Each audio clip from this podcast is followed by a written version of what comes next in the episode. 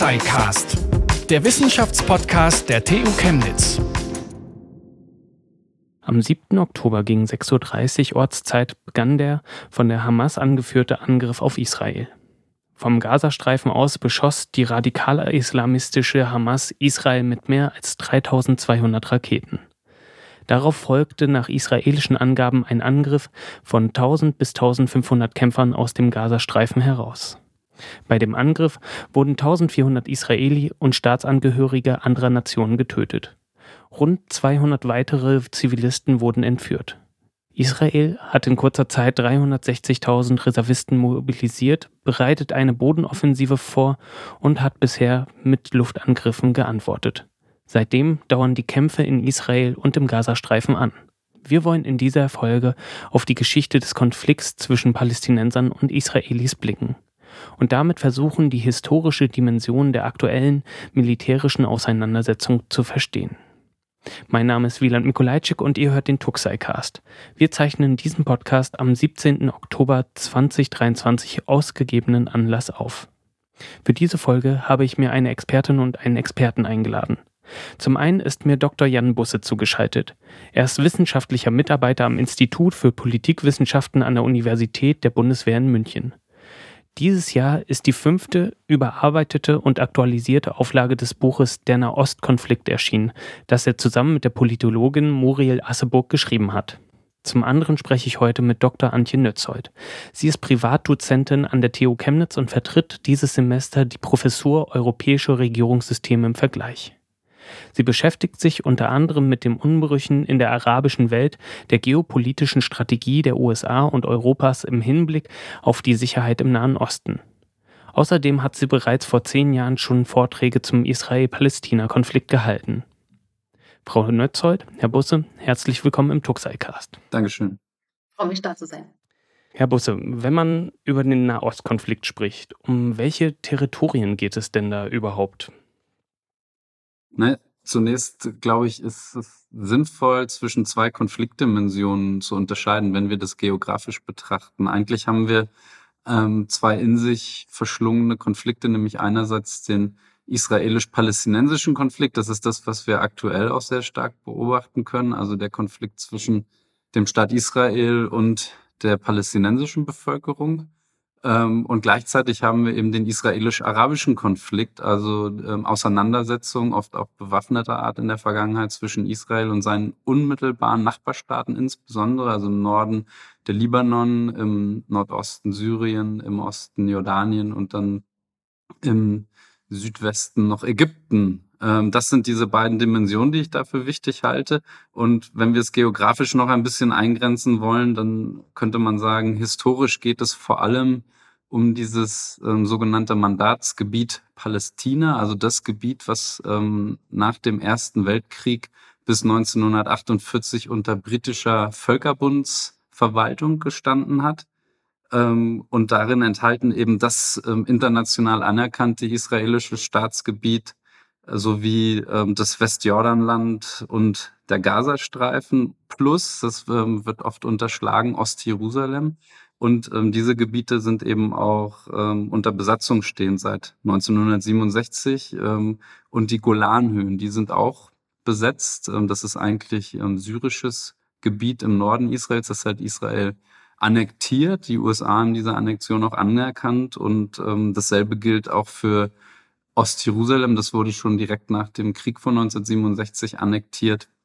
Und diese Annexion hat auch die USA unter der Trump-Administration anerkannt. So viel vielleicht erstmal dazu. Wenn man heute von dem Konflikt oder von diesen zwei Konflikten hört, dann heißt es immer, es ist ein sehr komplizierter Konflikt, der ist schon sehr alt. Wie alt ist der denn? Was ist denn die Vorgeschichte eigentlich davon? Also ich glaube, es ist sinnvoll, ähm, nicht den Konflikt nicht älter zu machen, als er ist. Also ich würde jetzt nicht irgendwie in biblische Zeiten zurückgehen, auch wenn beide Konfliktparteien sich immer wieder ähm, aus ähm, heiligen Schriften bedienen, um ihre Ansprüche zu rechtfertigen. Aber ich denke, es ist sinnvoll, so in das letzte Viertel des 19. Jahrhunderts zu gehen, um so den um Anfang des Konfliktes zu sehen. Zu dem Zeitpunkt hatten wir ähm, in Europa und auch im Rest der Welt ähm, eine immer größere Bedeutung ähm, des Nationalismus, also der Idee, dass Nationen auch Staaten sein möchten. Das ist ja eine sehr, sehr wirkmächtige Idee, die zu Beginn des 19. Jahrhunderts in Europa entstanden ist und bis heute eine wichtige Rolle spielt. Und im Zuge dessen bildete sich auch die Idee des sogenannten politischen Zionismus heraus, also die Idee eines Staates für die Juden, die ähm, sonst eben mehr oder weniger assimiliert in den entsprechenden Staaten gelebt haben. Und ähm, im Zuge dessen kam dann die Idee auf, dass dieser politische Zionismus in diesem im historischen Gebiet Palästinas verwirklicht werden sollte. Und das ging dann einher mit einer zunehmenden Migration von Jüdinnen und Juden in dieses Gebiet.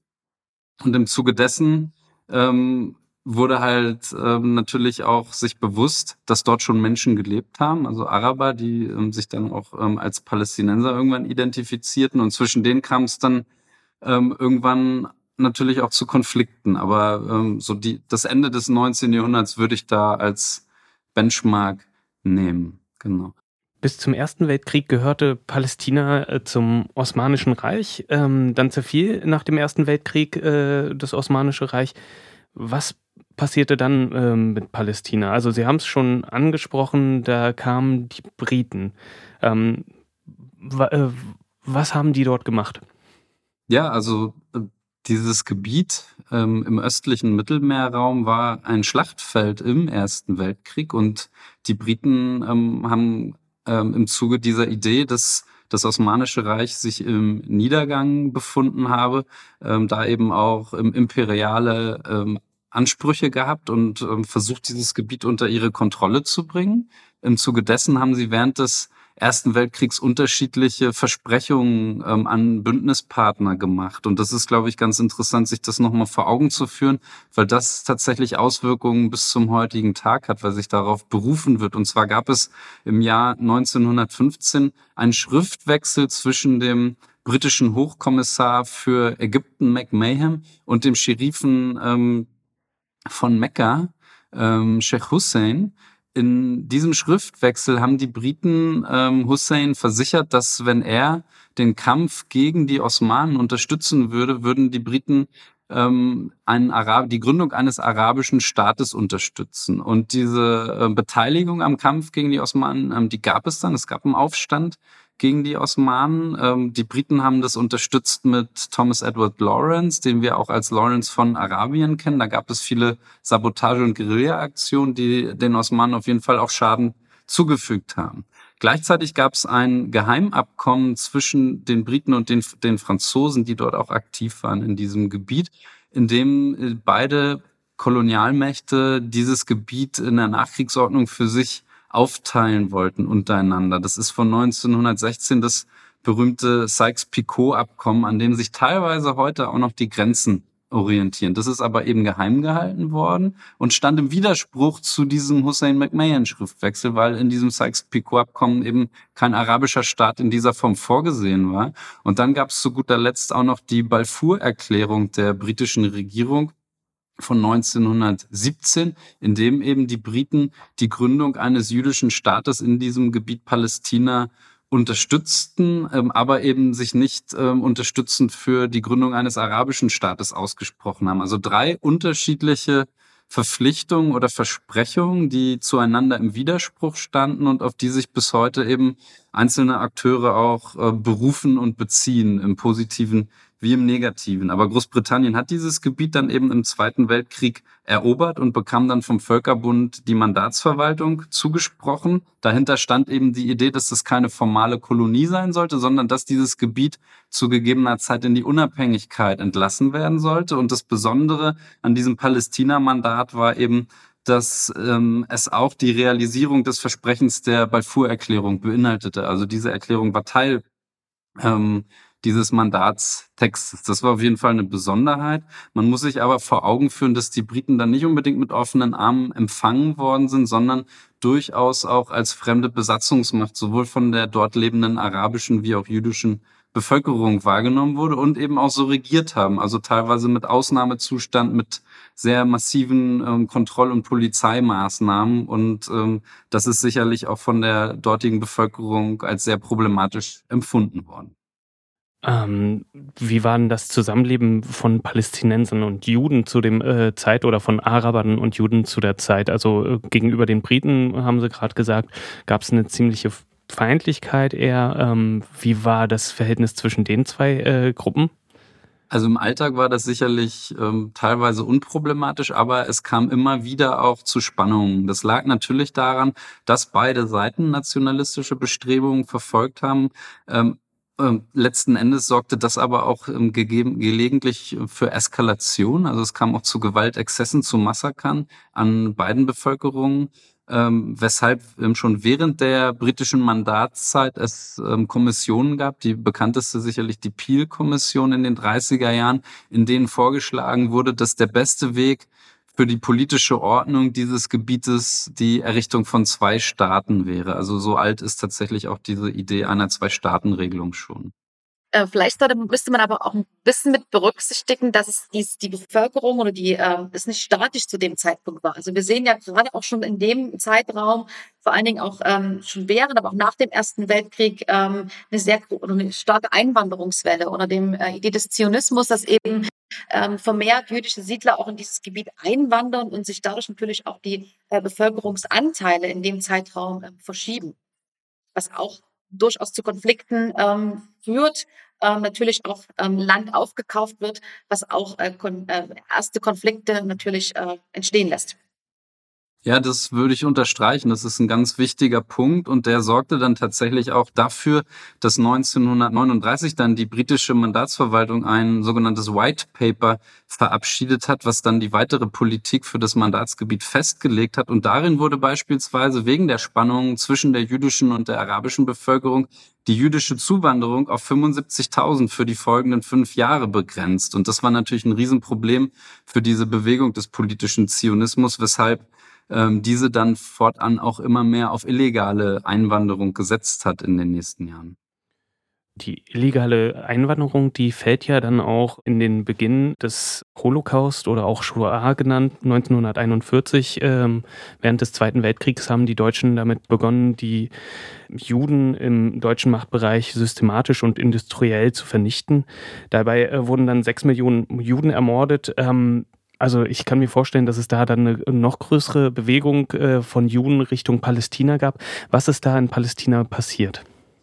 Ja, also tatsächlich ähm, haben viele europäische Juden versucht, nach Palästina auszuwandern. Das war dann aber eben nur in einem begrenzteren Maße möglich. Vor Ort ist es so gewesen, dass die Briten sich ähm, potenziell mit zwei Fronten konfrontiert sind, was die da dort sehr stark beschäftigt hat. Also Syrien war von ähm, Vichy Frankreich besetzt, ähm, also in dem Teil Frankreichs, der mit den Nazis kollaboriert hat. Und ähm, in Ägypten gab es eben Versuche äh, der Wehrmacht eben weiter vorzudringen bis nach Palästina. Das wurde dann aber irgendwann zurückgeschlagen, so 1941, 42 war dann kein problematisches Thema mehr. Aber in dieser Zeit ist es so gewesen, dass sich ähm, zionistische paramilitärische Organisationen im Untergrund herausgebildet haben, die, die Haganah, der Vorläufer der israelischen Streitkräfte, die im Grunde schon so ein bisschen vorgesorgt haben für den Zeitpunkt, wo die Briten sich womöglich aus diesem Gebiet zurückziehen würden. Und gleichzeitig gab es auch immer wieder Attentate jüdischer Untergrund, Terrorgruppen auf Vertreter der britischen Regierung und auch auf das Hauptquartier der Mandatsmacht in Jerusalem. Ich glaube, ein ganz wichtiger Punkt an der Stelle ist auch nochmal zu ergänzen, dass, dass eins der, der Gründungsaspekte auch des Staates Israel ist, des Narrativs eben den Juden, die weltweit verfolgt werden, die dann gerade zu dem Zeitpunkt auch in, in unvorstellbaren Ausmaßen in Deutschland vernichtet wurden, denen eine sichere Heimstätte zu bieten. Das ist eigentlich dieses, ähm, ja, das Gründungsnarrativ auch des Staates Israels, was man dann verwirklichen wollte. Und das geht ganz stark auf diese Zeit ähm, zurück. 1947, also zwei Jahre nach dem Zweiten Weltkrieg, ähm, macht die UN einen Vorschlag der Zwei-Staaten-Lösung. Palästina wird in einen jüdischen und in einen arabischen Staat geteilt, plus Jerusalem sollte zu einer internationalen Sonderzone werden. Was ist aus diesem Plan dann geworden? Also ich würde mal so anfangen. Das Spannende an diesem Plan ist, glaube ich, dass das äh, zeigt, dass dieser israelisch-arabische Konflikt der allererste Konflikt war, mit dem sich die Vereinten Nationen auseinandergesetzt haben. Es gab auch einen UN-Sonderbeauftragten für diesen Konflikt ähm, und das zwei Jahre nachdem die Vereinten Nationen überhaupt erst gegründet worden sind. Dieser UN-Teilungsplan geht zurück auf die ähm, Resolution 181 der UN-Vollversammlung und der ähm, forderte letzten Endes vor allem erstmal den UN-Sicherheitsrat auf, diesen Plan umzusetzen. Das heißt, es ist ähm, noch nichts in die Tat umgesetzt worden und das geschah dann letzten Endes auch nicht. Ähm, Wichtig ist diese Aufteilung in einen jüdischen und einen arabischen Staat. Die hätte deutlich mehr Territorium für die Araber und Araberinnen vorgesehen, als es heute die besetzten Gebiete umfassen. Und gleichzeitig muss man auch sagen, dass sich dieser Plan nur sehr begrenzt an der Bevölkerungsverteilung in den jeweiligen Gebieten orientiert hat. Das heißt, da wurden dann Gebiete einem zukünftigen jüdischen Staat zugeschlagen, wo es gar keine jüdische Bevölkerungsmehrheit gegeben hat. Ähm, wichtig zu beachten ist, dass ähm, die israelische oder die jüdische Führung damals diesem Teilungsplan im Grundsatz zugestimmt hat, allerdings nicht ähm, den Grenzen dieses Plans. Das ist, glaube ich, wichtig zu wissen.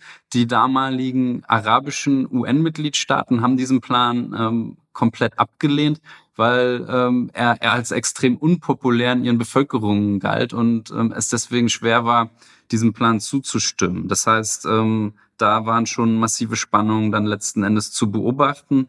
Und ähm, zu diesem Zeitpunkt hat es tatsächlich auch schon ähm, im Grunde einen Bürgerkrieg in diesem Mandatsgebiet gegeben zwischen den Palästinenserinnen und Palästinensern und den dort lebenden Juden. Das wesentliche Punkt, die, äh, die, Juden haben das aufgegriffen als die Möglichkeit, ihren Staat hier auszurufen. Eben dieses einseitig der israelische Staat aufge, äh, ausgerufen wurden, äh, kein palästinensischer Staat. Und wie Sie schon richtig sagten, Herr Buse, hätte man das äh, aufgegriffen, das waren eigentlich die, die größten Gebiete oder das größte Gebiet, was den äh, Palästinensern zugestanden äh, wäre in dem Bereich, was ja schon mit dem ersten ähm, Krieg, den sich Israel dann kurz nach der Staatsgründung äh, erwehren musste, ähm, hat es ja dann schon größere Gebietsgewinne ähm, erzielt und sein Gebiet ausgeweitet. Den Krieg, den Sie ansprechen, das ist der von 1949. Da gewinnt Israel den Krieg gegen die arabischen Staaten. Was war das für ein Krieg? Also ähm, hat Israel den angefangen oder die äh, Palästinenser dann im Staat Israel, äh, in Palästina oder äh, kam der von außen? Na, Im Grunde ist es so, dass Israel in dem Moment, wo die britische Mandatsmacht dieses Gebiet verlassen hat, am 14. Mai 1948 ähm, hat Israel seine Unabhängigkeit erklärt und in dem Moment wurde dieser andauernde Bürgerkrieg zu einem zwischenstaatlichen Krieg, weil die arabischen Nachbarstaaten Israel dann eben den Krieg erklärt haben.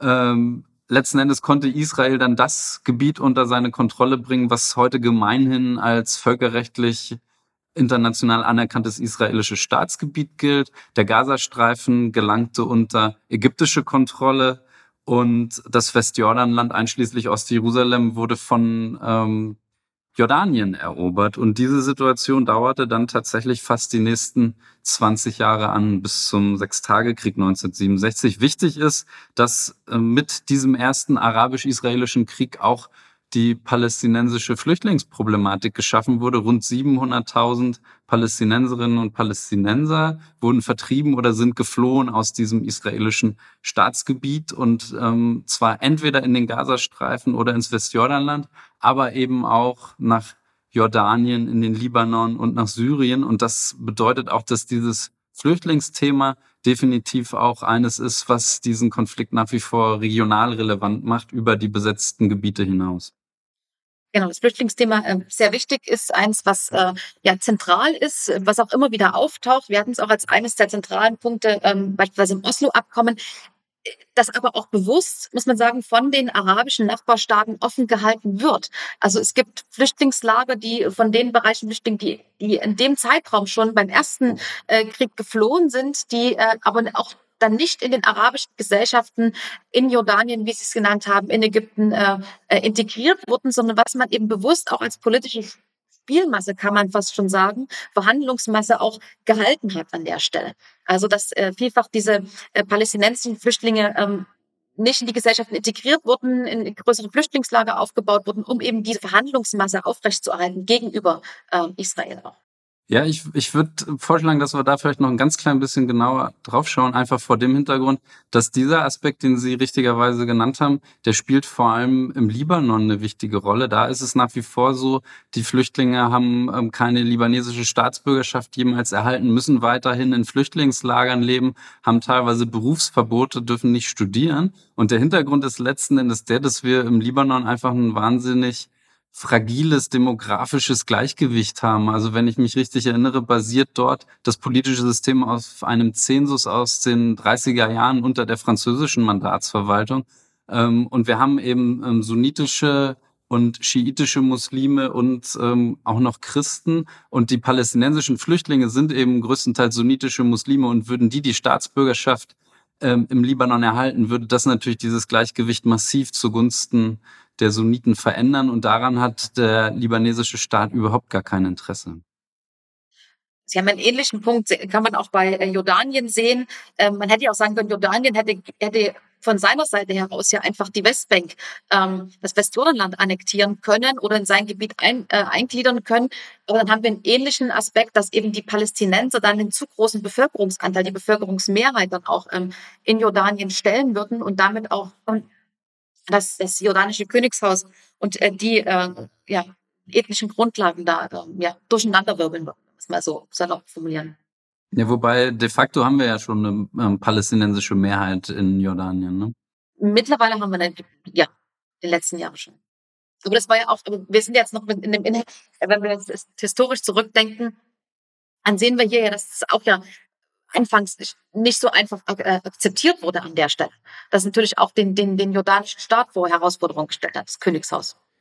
Ich würde zurück in die äh, Geschichte gehen und einen wichtigen Wendepunkt in der Geschichte des Konflikts ähm, ist 1967 der Sechstagekrieg. Wie der Name schon sagt, der Krieg dauerte sechs Tage. Was ist da eigentlich passiert? Also im Grunde muss man sagen, dass es ähm, in den 60er Jahren ähm, schon sehr, sehr großes Säbelrasseln gegeben hat zwischen Israel und seinen arabischen Nachbarstaaten. Wir hatten damals den ägyptischen Präsidenten Gamal Abdel Nasser, ein charismatischer Führer, der eine hegemoniale Rolle Ägyptens für den gesamten Nahen Osten beansprucht hat. Und ein wesentlicher Bestandteil seiner Politik war eben diese Feindschaft gegenüber Israel. Und gleichzeitig gab es Anfang der 60er Jahre immer wieder auch Guerilla-Angriffe von palästinensischen Milizen aus, ähm, vor allem ähm, Jordanien, Syrien und dem Libanon auf Israel. Das heißt, die Situation war extrem angespannt. Dann hat Israel ähm, ein neues Wassernetz ähm, aufgebaut, was Wasser aus dem ähm, Jordanfluss abgeführt hat, was vor allem Jordanien als problematisch wahrgenommen hat. Und ähm, im ähm, Anfang 1967 hat sich dann der ägyptische Präsident Nasser entschlossen, ähm, den einzigen Zugang, den Israel zum Roten Meer hat, abzuriegeln. Und das hat Israel als Kriegsgrund aufgefasst und dann die arabischen Nachbarstaaten angegriffen ähm, und teilweise die Luftwaffen Ägyptens und Jordaniens noch ähm, am Boden zerstört. Äh, dieser Begriff Sechstagekrieg ist im Grunde auch ein Labeling des damaligen Generalstabschefs Itzhak Rabin gewesen. Der durfte diesen Namen auswählen und der sollte natürlich auch nochmal diese besondere Stärke Israels hervorheben. Und ich glaube, wichtig ist, territorial gelang es Israel eben, die Golanhöhen, das Westjordanland einschließlich Ostjerusalems und den Gazastreifen zu erobern und vor allem eben auch den Sinai. Und auf einmal hatte Israel dann ein Gebiet unter seiner Kontrolle, was sich verdreifacht hatte. Ähm, und gleichzeitig war das Ganze aber natürlich auch der Beginn der israelischen Besatzung und Besiedlung der palästinensischen Gebiete. Und für die innerisraelische Debatte ist, glaube ich, wichtig, dass sich ähm, da ein Mythos der eigenen Unbesiegbarkeit herausgebildet hat, der in der Zukunft auch dazu geführt hat, dass man teilweise gegenüber den arabischen Nachbarstaaten teilweise unnachgiebig aufgetreten ist an manchen Stellen. Und gleichzeitig hat sich auch dieses Bild von David und Goliath verändert. Eigentlich bis dahin wurde Israel als der David in der Region wahrgenommen und ähm, ab diesem Zeitpunkt 1967, was zeitlich auch ähm, in diese Zeit fällt, wo sich Israel nuklear bewaffnen konnte, hat sich dieses Bild natürlich gewandelt, ähm, wodurch Israel eine ganz ähm, relevante Regionalmacht geworden ist. Frau Nötzold, ähm, woher kommt denn diese militärische Macht von Israel? Also das, äh, wenn man das jetzt so sieht, es sind Leute, die irgendwie da hingekommen sind und äh, da gibt's ja erstmal von der Industrie nicht so viel her. Wie kam es, dass äh, Israel ähm, militärisch so potent wurde? Gut, zum äh, einen muss man sehen, ich hatte ja schon den, den Gründungsmythos äh, erwähnt, das Gründungsnarrativ, dass äh, man eben ähm, den Juden eine sichere Heimstätte geben wollte, dass man direkt nach seiner äh, Gründung äh, ja, in, in, in den Krieg verwickelt wurde, von seinen Nachbarstaaten angegriffen wurde, auch nicht anerkannt wurde. Ähm, wir befinden uns in den 60er Jahren immer noch in einem Zeitpunkt, wo Israel von keinem von seinen Nachbarstaaten völkerrechtlich anerkannt wurde als Staat. Ähm, man natürlich da gesehen hat, man muss wehrhaft sein, man muss stark sein. Also dieses Sicherheitsnarrativ zu sagen, äh, man muss unter, ähm, man, man muss sich eben wehren können. Äh, Israel ist lange Zeit von äh, Großbritannien, auch von Frankreich unterstützt worden. Das hat sich dann ähm, nach dem, nach dem Suez äh, der Krise um den Suezkanal äh, gewandelt, ähm, so dass mehr vor allen Dingen im Zuge dann des äh, Sechstagekrieges die äh, USA als Hauptunterstützer, auch militärische Unterstützer sich etabliert haben. Das hängt in gewisser Weise auch mit der nuklearen Bewaffnung Israels zusammen, die nie offiziell zugegeben wurde. Also das ist so ein bisschen ein äh, ja, offenes Geheimnis. Also äh, Israel bleibt hier bewusst in der ähm, in der Unsicherheit. Es ist nie von dem ähm, israelischen ähm, Staatschef ähm, zugegeben worden, dass man, äh, dass man Nuklear, über Nuklearwaffen verfügt. Aber äh, es wird auch vermutet, dass es gerade in dem Zeitraum ähm, äh, man auch gegenüber den, den USA ähm, das bewusst auch äh, ausgespielt hat, dass man eben hier äh, nuklear bewaffnet ist im Zweifelsfall. Seit dem Sechstagekrieg ist also der Gazastreifen und das Westjordanland äh, von Israel besetzt. Zu Mitte der 60er gründet sich dann auf der anderen Seite die Palästinensische Befreiungsorganisation, kurz PLO. Was ist denn das für eine ja, Vereinigung? Wer steckt denn da eigentlich dahinter? Ja, also die PLO ist interessanterweise gegründet worden ähm, von der Arabischen Liga in der Hoffnung, dadurch ähm, sowas wie einen verlängerten Arm zu haben, den man dann auch im Kampf gegen Israel nutzen könnte. Diese PLO hat sich dann aber zu einem sehr selbstständigen und autonomen Akteur entwickelt und ähm, stand überhaupt nicht mehr unter der Kontrolle der Arabischen Liga. Und zentral dafür war sicherlich die Person Yassir Arafat, der eben der langjährige Chef ähm, der PLO gewesen ist ähm, und innerhalb der PLO eben auch mit der ähm, Fatah, ähm, die eine politische Partei ist, die ursprünglich auch eine Befreiungsbewegung ist, diese PLO dominiert hat. Aber die PLO ist tatsächlich ein Zusammenschluss verschiedener palästinensischer Gruppen und insofern bis heute auch sehr relevant, weil nämlich beispielsweise die Oslo-Abkommen zwischen der PLO und Israel geschlossen worden sind und innerhalb dieser Abkommen Israel die PLO auch als legitime palästinensische Vertretung anerkannt hat. Das heißt, wir haben ähm, in den palästinensischen Gebieten so eine Doppelstruktur. Also diese besetzten Gebiete werden de facto verwaltet durch diese sogenannte palästinensische Autonomiebehörde. Aber diese PLO beansprucht für sich eben für alle Palästinenserinnen und Palästinenser weltweit zu sprechen, hat auch unterschiedliche Gremien und ähm, Arafat hat diese PLO eben lange als ähm, Vorsitzender dominiert. Auf der israelischen Seite gibt es ab ähm, äh, dem Sechstagekrieg ein bisschen später die äh, sogenannten israelischen Siedler. Um diese gibt es auch immer wieder Streit. Frau Nützelt, was ist denn das wiederum für eine Gruppe? Äh, also unter den Siedlern äh, verbergen sich hauptsächlich oder großteils dann äh, orthodoxere Juden, also die eben den Anspruch des äh, Gebietes vom Mittelmeer bis zum ähm, Jordan äh, Böhmen, also das gesamte Gebiet, äh, historische Gebiet, Siedlungsgebiet und ähm, hier dann irgendwie die Siedlungen äh, versuchen natürlich auch das, das, das, den, den Gebietsanspruch in diesen Bereichen äh, auszubauen und durchzusetzen. Ähm, nun muss man auch hier wieder sehen, seit der Besatzung ähm, des Gebietes ist ja Israel, auch der israelische Staat, für die, für die Sicherheit seiner Bevölkerung zuständig und übernimmt damit auch ähm, die Sicherung ähm, von Siedlungen. Die, der, der schützt quasi auch die Bevölkerung in den Siedlungen. Und das hat sich mit Zunahme der Siedlungen äh, natürlich auch dazu geführt, dass das eigentliche Gebiet, was früher von den Palästinensern besetzt war, also auch gerade in der, in der Westbank geradezu zersiedelt ist, wie man es sagen kann. Also in vielen Bereichen sich eben hier Siedlungen befinden, die entsprechend geschützt werden mit der entsprechenden äh, Infrastruktur und Verkehrsanbindungen äh, auch drumherum. Und das sieht man dann auch, wenn man sich dann auch in die äh, das Oslo-Friedensabkommen anschaut und die verschiedenen ähm, Gebiete und Zuständigkeiten, dass man, wenn man heute von einer Zwei-Staaten-Lösung gehen würde, man gar nicht ein zusammenhängendes äh, palästinensisches Gebiet hätte durch diese Siedlungen, solange es diese Siedlungen äh, eben auch in dem Gebiet ähm, des Westjordanlands sind. Ja, wenn ich vielleicht noch kurz was ergänzen dürfte.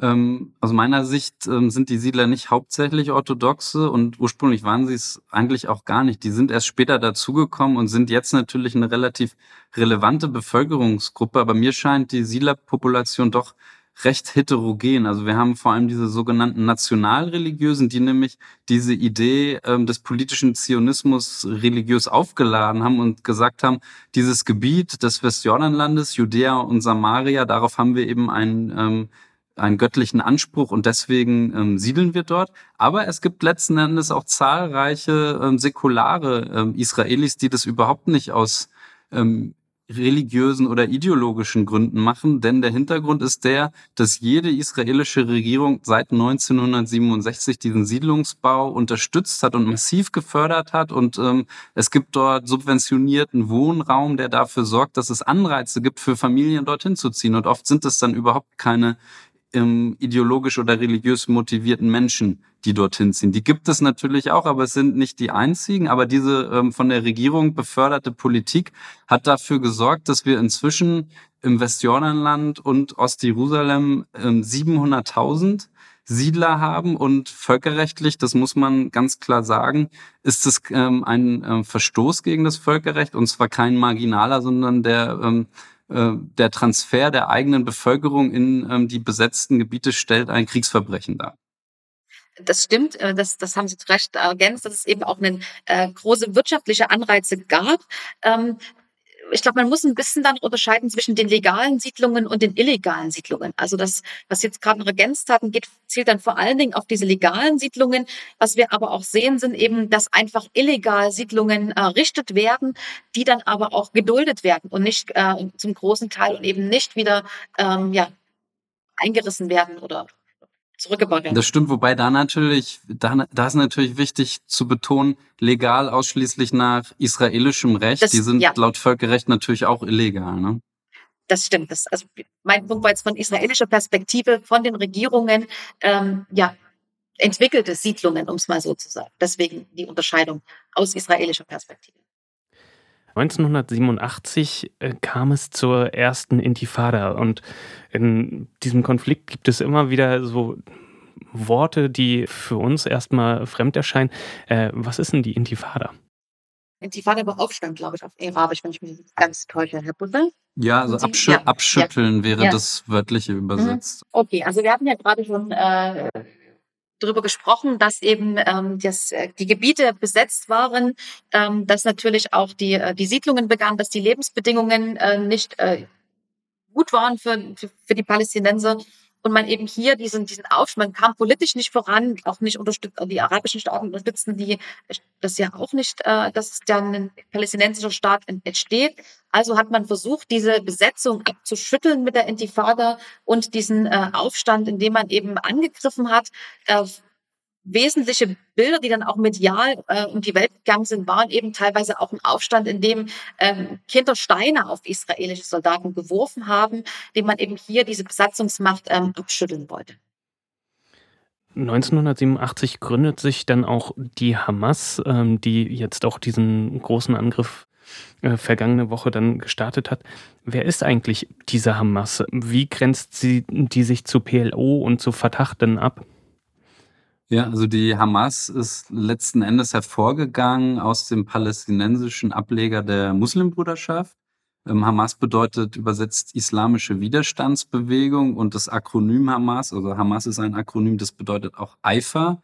Ähm, und sie grenzt sich zur PLO vor allem dadurch ab, dass sie eben diese islamistische Konnotierung hat, also das ähm, ferne Ziel oder das Endziel verfolgt, einen islamischen Staat im gesamten ähm, historischen Mandatsgebiet Palästina zu errichten und dies eben auch mit der massiven Bekämpfung Israels zu tun. Also ähm, die Gründungscharta der Hamas von 1988 ist ähm, auch eindeutig durchsetzt von, von Antisemitismus.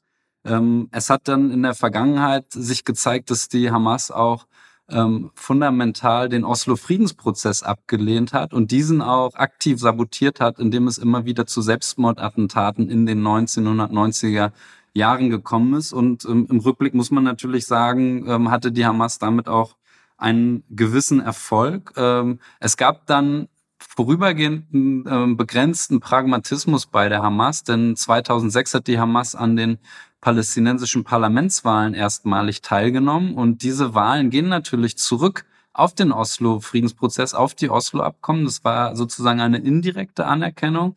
Dann hat die Hamas diese Wahlen aber auch noch gewonnen, wo niemand, auch die Hamas, nicht mit gerechnet hat.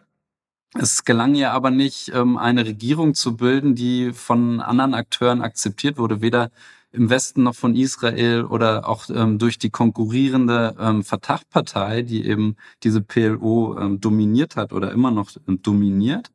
Und 2017 sah es dann mal vorübergehend so aus, als ähm, wäre ein bisschen mehr Spielraum auf Seiten der Hamas vorhanden. Also man hat sich von dieser Karte ein Stück weit distanziert und gesagt, wenn es eine Zwei-Staaten-Regelung geben sollte und das Ergebnis dieser Regelung würde der gesamten palästinensischen Bevölkerung weltweit in einem Referendum vorgelegt und diese Bevölkerung stimmt dem zu, würde die Hamas das anerkennen. Das sah vorübergehend so aus. Jetzt ist dieses Ganze natürlich hinfällig, aber das vielleicht ähm, erstmal als Hintergrund vielleicht noch als einen Unterschied, den man ähm, wesentlicher Unterschied. Wir sehen gerade zu dem Zeitpunkt, als sich die Hamas gründet, dass die PLO ähm, auch eine, eine politische Lösung des Konfliktes äh, ist und eben auch diese ähm, schon diese Zwei-Staaten-Lösung äh, als Ziel hat. Das sehen wir ja mit dem Oslo-Abkommen, äh, was eben äh, Busse schon erwähnt hatte.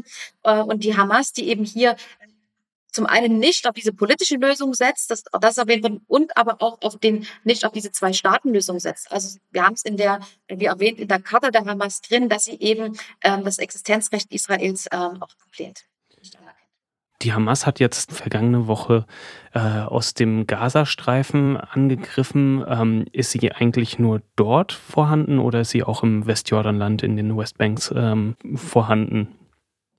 Also die Hamas ist auch im Westjordanland ähm, präsent, allerdings deutlich weniger. Und zwar ist es so, ähm, 2007 hat die Hamas gewaltsam die Macht im Gazastreifen übernommen. Und äh, das hat dann zur Folge gehabt, dass die Fatah im Grunde den Gazastreifen verlassen musste, größtenteils. Und im Gegenzug ähm, hat die palästinensische Autonomiebehörde dann wirklich auch eine Verfolgung von politischen Gegnern, also von der Hamas, im Westjordanland vorgenommen. Und ähm, das hat ähm, viele Hamas-Vertreter vorübergehend auch in den Untergrund getrieben, aber auch dafür gesorgt, dass sie dort ähm, weniger Präsenz letzten Endes hat. Also die, ähm, der Gazastreifen ist natürlich so ähm, das ähm, das Zentrum der Hamas. Allerdings ist es auch so, ähm, und das war historisch auch schon lange Zeit so, dass die politische Führung der Hamas sich im Ausland befindet, hat sich lange Zeit in den 90er Jahren der Chef des Politbüros Khaled Mishal in Amman aufgehalten, dann in Damaskus. Inzwischen ähm, ist ein Großteil der Führung in Katar und teilweise auch ähm, in der Türkei ansässig. Wir haben jetzt schon häufiger das Wort Oslo-Abkommen gehört. 1993 wurde das erreicht. Ähm, das ist auch das Ende der ersten Intifada. Wir haben schon so ein paar Punkte gehört, die dort besprochen wurden. Ähm, was steht sonst in diesem Abkommen? Was wurde dort ja vereinbart? Ja, also wir haben tatsächlich zwei Oslo-Abkommen. Das erste ist aus dem September 1993 und das beinhaltete schlichtweg nur die wechselseitige Anerkennung, nämlich ähm, die Anerkennung der PLO als legitime Vertretung der Palästinenser auf der einen Seite und die Anerkennung äh, des Staates Israels durch die PLO. Und auf der Grundlage dessen wurde dann 1995 das zweite Oslo-Abkommen geschlossen. Und das ist, glaube ich, viel zentraler, weil es eben auch bis heute noch wichtige Bedeutung hat. Unter anderem wurde im Zuge dieses Abkommens die Schaffung einer palästinensischen Selbstverwaltungsbehörde beschlossen, also diese ähm, sogenannte palästinensische Autonomiebehörde und auch andere palästinensische Institutionen. Und darüber hinaus wurde vor allem auch das Westjordanland in drei Zonen aufgeteilt. Frau Nötzold hatte das, glaube ich, auch schon mal kurz angesprochen. Also wir haben diese A-Gebiete. Ähm, das ist das einzige Gebiet, was ähm, de facto ähm, oder laut dieses Vertrags unter palästinensischer Kontrolle steht. Das sind ausschließlich die großen Bevölkerungszentren, also die Städte wie Ramallah, Hebron, Nablus oder Jenin, wem, wem das ein Begriff ist, oder Jericho beispielsweise. Und nur dort hat laut Vertrag die palästinensische Autonomiebehörde die Kontrolle über alle sicherheitspolitischen und zivilen Belange. Dann gibt es die dünner besiedelten B-Gebiete. Und da ist es so, da können die Palästinenser nur über zivile Angelegenheiten entscheiden. Aber alles, was die Sicherheit betrifft, ist in der Hand der israelischen Streitkräfte. Und in den C-Gebieten haben die Palästinenser tatsächlich überhaupt keinerlei Autorität.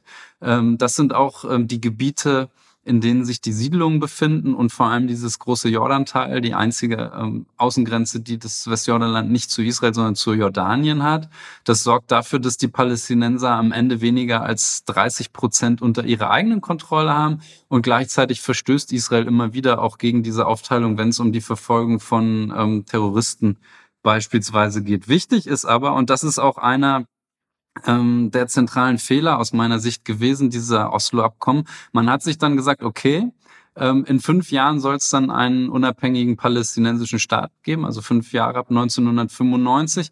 Und alle strittigen Fragen, die sparen wir uns mal für diese Übergangsphase mhm. auf. Das bedeutet alles, was mit dem Thema Flüchtling, mit Siedlung, mit Territorium und Jerusalem zu tun hat, wollte man zwischen 1995 und 2000 regeln und ähm, hat das aber tatsächlich vollkommen versäumt und es ist nicht gelungen. Genau, also was Oslo eben zentral, äh, dass man eben, deswegen wird auch immer wieder auf Oslo zurück äh, ja, referiert, dass man eben mit Oslo erstmals diese gegenseitige Anerkennung hat, ähm, der PLO in der Stelle, wir hatten ja vorhin den Unterschied zwischen PLO und Hamas erwähnt, und die äh, gegenseitige ja, Prinzipienerklärung, wie es auch genannt wird, dass man eben äh, zwei Staaten schaffen will. Also deswegen wird hier immer wieder Oslo diese Zwei-Staaten-Lösung äh, verwiesen. Ähm, dafür haben eben auch äh, Arafat und Rabin beispielsweise auch den Friedensnobelpreis ähm, erhalten an der Stelle. Was Sie gerade erwähnt hatten, diese strittigen Fragen, vielleicht können wir die nochmal kurz, diese fünf strittigen Fragen, die eigentlich, wenn man darüber nachdenkt, die, die zentralen sind, nämlich äh, Status von Ostjerusalem, äh, die Grenzziehung, Flüchtlinge, ähm, Siedlungen und aber auch die Wasserverteilung, dass diese, äh, diese zentralen Fragen eigentlich im Konflikt nicht gelöst wurden. Was natürlich dazu beigetragen hat, dass sich überhaupt erstmal einigen konnte, aber dass hier natürlich ähm, Konflikte weiterhin ähm, ja, bestanden haben und gar keine ähm, quasi noch gar keine Kompromisse in dem Bereich, gar keine Lösungsalternativen äh, ja, verhandelt wurden. Wie haben denn die Nachbarstaaten auf das Abkommen äh, reagiert, auf das Oslo-Abkommen, Frau Nutzhold? Ähm, ja, zum einen müssen wir sagen, die Nachbarstaaten, wir haben da ja schon äh, Unterschiede. Äh, ich hatte am Anfang ja schon mal erwähnt, dass ähm, Israel äh, nach seiner Gründung von keinem seiner Staaten ähm, anerkannt wurde. Wir haben aber mittlerweile ähm, Friedensverträge, die Israel äh, schließen konnte mit Ägypten und auch mit Jordanien, die äh, Israel offiziell anerkennen. Ähm, generell wurde die, ähm, die das, das Oslo-Abkommen ähm, von diesen Staaten auch mit anerkannt, weil sie ja als Israel auch als ähm, Zwei-Staaten-Lösung anerkannt haben. Es ist aber nicht so, dass die äh, arabischen Staaten generell immer wieder auf das ähm, Oslo-Abkommen zurückkommen. Wir haben auch andere Friedensinitiativen äh, in der Folge gesehen, 2000 sollte eigentlich eben dieser zweite, der palästinensische Staat geschaffen werden. Wird er dann, wie wir heute immer noch sehen, nicht. Ähm, damit scheitert dann auch der Oslo-Friedensprozess. Darauf bricht dann auch die zweite Intifada aus. Wie unterscheidet ihr die sich denn zur ersten, Frau Netzold? Also zum einen der, der Grund für die Intifada, das wurde ja gerade schon angesprochen, ähm, ist, dass eben ähm, diese Klärung dieser ähm, offenen Fragen ähm, nicht erreicht werden konnte. Man hat sich gegenseitig ähm, beschuldigt. Ähm, also ein, einer der ähm, Anlässe, an dem es sich auch entzündet hat, war ähm, der Besuch des damaligen Oppositionsführers Sharon, der äh, kurz danach Premierminister wurde, auf dem Tempelberg in Jerusalem, also auch ein ähm, heiliges äh, Gebiet für ähm, eigentlich für beide äh, Gruppen.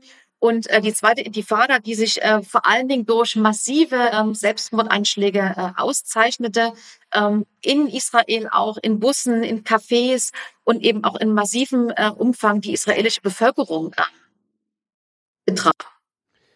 Die zweite Intifada endet dann 2005. Wie endet die denn? Also ich würde sagen, die ist einfach ein Stück weit abgeebbt. Ähm, Yasser Arafat ist Ende 2004 gestorben und dann kam es zur Wahl von Mahmoud Abbas als dessen Nachfolger als Präsident der palästinensischen Autonomiebehörde und eben auch als Vorsitzenden der PLO. 2005 werden im Gazastreifen die israelischen Siedlungen geräumt von Israel. Ungefähr zur gleichen Zeit gibt es einen innerpalästinensischen Machtkampf dann zwischen der Hamas und der Fatah. Warum gibt es diesen äh, Konflikt und wie wird der gelöst? Ähm, ja, also ich würde sagen, der Machtkampf ist eigentlich eine Folge der Räumung des Gazastreifens. Im Gazastreifen gab es nur so, ich würde sagen, vielleicht 10, 15.000 Siedlerinnen und Siedler. Und es war ein sehr, sehr großer Aufwand, die dort durch die israelischen Streitkräfte zu beschützen. Und gleichzeitig hat der Gazastreifen eben nicht diese ideologische Bedeutung für die national religiöse Siedlerbewegung. Deswegen äh, war das nicht ganz so schwer, sich von diesem Gazastreifen zu trennen. Der Hintergrund war aber, dass der Premier Sharon zu diesem Zeitpunkt den Plan hatte, ähm, letzten Endes die Besiedlung des äh, Westjordanlandes äh, im Umkehrschluss zu stärken. Innerhalb der israelischen Gesellschaft ähm, sorgte das aber für sehr, sehr viel ähm, Spaltung. Also es, ähm, die Gesellschaft war sehr, sehr hin und her gerissen, was diese Räumung des Gazastreifens anging. Und als dann ähm, die Israelis weg waren, ähm, entbrannte eigentlich dieser innerpalästinensische Machtkampf zwischen Hamas und Fatah ähm, woraufhin dann letzten Endes äh, die Hamas auch die Macht gewaltsam übernommen hat. Und ähm, seitdem, seit 2007, hat es auch überhaupt keine innerpalästinensische Aussöhnung gegeben. Es gab immer wieder Versuche unter katarischer oder ägyptischer oder saudischer Vermittlung, aber bis heute gibt es diese Spaltung. Es sollte eigentlich im Jahr 2021 wieder Parlamentswahlen geben in den besetzten Gebieten. Ähm, die hat Präsident Abbas dann abgesagt, weil er befürchtet hat, dass er eben diese Wahlen verlieren könnte. Und das bedeutet, diese Spaltung dauert an und jetzt ähm, nach diesem Attentat ist natürlich auch schwer abzusehen, wie sich das ähm, ändern würde. Also das ist auch ein ungelöster Aspekt und der spielte natürlich ähm, der Netanyahu-Regierung in den letzten Jahren sehr gut in die Hände, weil er sagen konnte, wie soll ich mit ähm, Präsident Abbas verhandeln, wenn der noch nicht mehr für alle Palästinenser spricht. Und wenn es dann eine Annäherung gab zwischen Hamas und Fatah, hat er gesagt, nee, wir akzeptieren das aber nicht, dass die Hamas da in eine Regierung kommt. Also das hat dann auch ähm, Abbas und die palästinensische Autonomiebehörde geschwächt tatsächlich. Wie hat denn Israel äh, darauf reagiert, dass die Hamas dann im Gazastreifen äh, die Macht übernommen hat? Na, immerhin hat die Hamas auch die, ja, die Vernichtung Israels als erklärtes Ziel. Frau Netzold. Wir hatten ja bereits ähm, erwähnt, dass die Hamas äh, in ihrer äh, Charta auch die äh, Vernichtung Israels drin hat. Das heißt, man hat natürlich ähm, die Hamas nicht akzeptiert als äh, legitime Regierungsgewalt auch in Gazastreifen. Ähm, wir hatten die ganz, also durch diesen innerpalästinensischen Machtkampf zwischen äh, PLO, Fatah und Hamas, hat man natürlich auch die PLO versucht, hier ihre Stellung auszunutzen, wenn wir auch sehen, wie die Finanzierung ist der palästinensischen Autonomiegebiete, das läuft über die PLO und dann hat man hier auch nicht äh, die versucht, den, den innerpalästinensischen Machtkampf gegenüber der Hamas ähm, ja, für sich zu nutzen in dem Sinne. Vielleicht noch als Ergänzung, also Israel hat vor allem dann eben den Gazastreifen komplett abgeriegelt und ähm, dafür gesorgt, dass so gut wie keinerlei ähm, Güter hinein oder heraus gelangen können. Das ist natürlich für die palästinensische Wirtschaft in diesem Gebiet ein Riesenproblem gewesen sowohl was Exporte angeht, als auch die Versorgung der Bevölkerung. Und ähm, es ist auch so gut wie unmöglich für Menschen im Gazastreifen über die ähm, Checkpoints Richtung Israel aus dem Gazastreifen auszureisen. Das bedeutet, diese einzige Grenze des Gazastreifens nach Ägypten in Rafah kam dann eine sehr, sehr große Bedeutung zu. Und es gab auch ähm, einige Jahre, wo es einen sehr, sehr florierenden Tunnelhandel gab durch ähm, Tunnel nach Ägypten. Da ist wirklich alles gehandelt worden über diese Tunnel oder auch Personen bewegt worden. Und die Hamas hat, ähm, ich glaube, Dutzende Millionen an US-Dollar jeden Monat allein nur durch die Besteuerung dieser Tunnel eingenommen. Und da sind beispielsweise sogar Autos durch diese Tunnel geschaffen worden. So riesig sind die gewesen. Ähm, vielleicht noch nur, damit da kein falscher Eindruck entsteht. Als dann Sisi in Ägypten die Macht übernommen hat im Jahr 2013, wurden diese Tunnel auch zerstört und von denen ist heute im Grunde nicht mehr viel übrig. Vielleicht noch eine kurze Ergänzung, weshalb man überhaupt Tunnel benötigt hat. Sie haben ja den Grenzübergang in Rafah erwähnt. Ähm, und es ist auch schon gefallen, dass die äh, Hamas natürlich Verbindung mit den äh, Muslimbrüdern hat.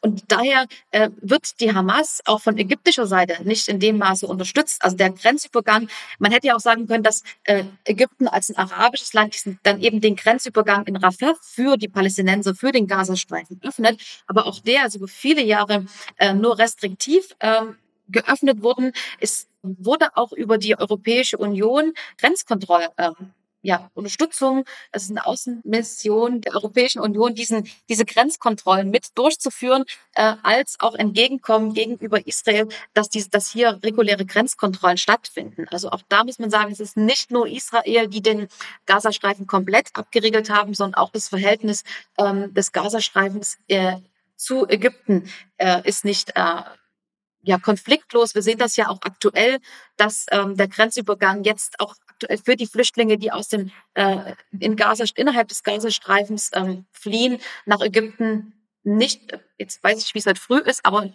bis gestern noch nicht geöffnet war. Eine letzte Frage hätte ich noch. Sehen Sie überhaupt eine Lösung für diesen Konflikt?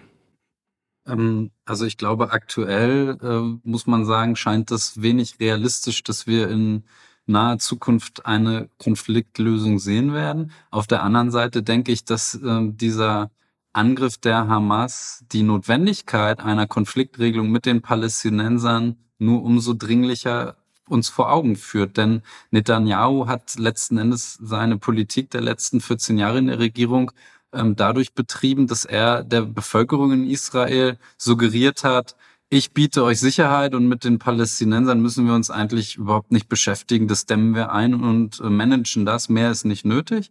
Und vor dem Hintergrund denke ich, dass es gerade auch die Verpflichtung der internationalen Gemeinschaft ist, der USA, aber auch der Europäischen Union, Druck von außen auszuüben, damit sich die Konfliktparteien bewegen und eine Regelung finden. Das ist in den letzten Jahren überhaupt nicht geschehen und war auch im Kontext dieses Oslo-Frameworks gar nicht vorgesehen. Ähm, und wenn die aktuellen Kampfhandlungen vorbei sind und es hoffentlich nicht zu einem größeren regionalen Krieg kommt, sehe ich da eine zentrale Verantwortung und Aufgabe eben der Europäer und der USA. Frau Netzhold, sehen Sie eine Möglichkeit? Möglichkeiten gibt es immer. Die, die, die, Schwierigkeit wird sein, zum einen, äh, wer wird denn als ein legitimer Vermittler angesehen? Wer kann denn hier eine Vermittlerrolle übernehmen, die von beiden Seiten anerkannt wird? Also auch das ist eine, das ist eine Schwierigkeit. Ähm, ich denke, dass die USA, die das damals bei Oslo äh, dann übernommen haben, das ähm, nicht mehr als äh, ja, neutrale Vermittler gelten können. Was aber auch schwierig ist, was wir noch gar nicht thematisiert haben, ist auch, wir haben jetzt viel über die innerpalästinensischen Konfliktlinien gesprochen. Es gibt aber auch zahlreiche innerisraelische Konfliktlinien. Und ich glaube, gerade von israelischer Seite wird es umso schwieriger sein, jetzt nach den aktuellen Ereignissen hier Kompromisse einzugehen. Israel das schon immer ganz sehr auf seinen, äh, den Sicherheitsaspekt im Hintergrund hatte. Und dieser Überfall jetzt ist wirklich in israelisches 9-11, wie es bezeichnet wird. Also es erschüttert die Israel in seinen, in seinen äh, Narrativ, in seinen sicherheitspolitischen Grundfesten. Und ich glaube, umso ähm, schwieriger wird es für egal welche israelische Regierung hier ähm, Kompromisse einzugehen. Frau Nützhold, Herr Busse, ich glaube, wir könnten uns noch sehr lange über diesen Konflikt unterhalten. Ich danke Ihnen für diesen Überblick über den Nahostkonflikt. Ja, gerne. Damit kommen wir zum Ende dieser Episode des Tuxai Cast. Vielen Dank, dass ihr zugehört habt. Ihr könnt den Podcast übrigens abonnieren. Das geht zum Beispiel dort, wo ihr gerade diese Episode gehört habt. Alle bisherigen Folgen könnt ihr auch auf der Website der TU Chemnitz nachhören. Falls ihr Fragen, Anregungen oder auch Kritik habt, dann schreibt uns eine E-Mail an tuxeicast.tu-chemnitz.de. Damit bleibt mir nur noch, mich zu verabschieden. Mein Name ist Wieland Mikolajczyk. Danke fürs Zuhören. Bis bald. Tuxicast, der Wissenschaftspodcast der TU Chemnitz. Zu hören auf der Website der TU Chemnitz, aber auch auf Spotify, Apple Podcasts und wo es Podcasts gibt.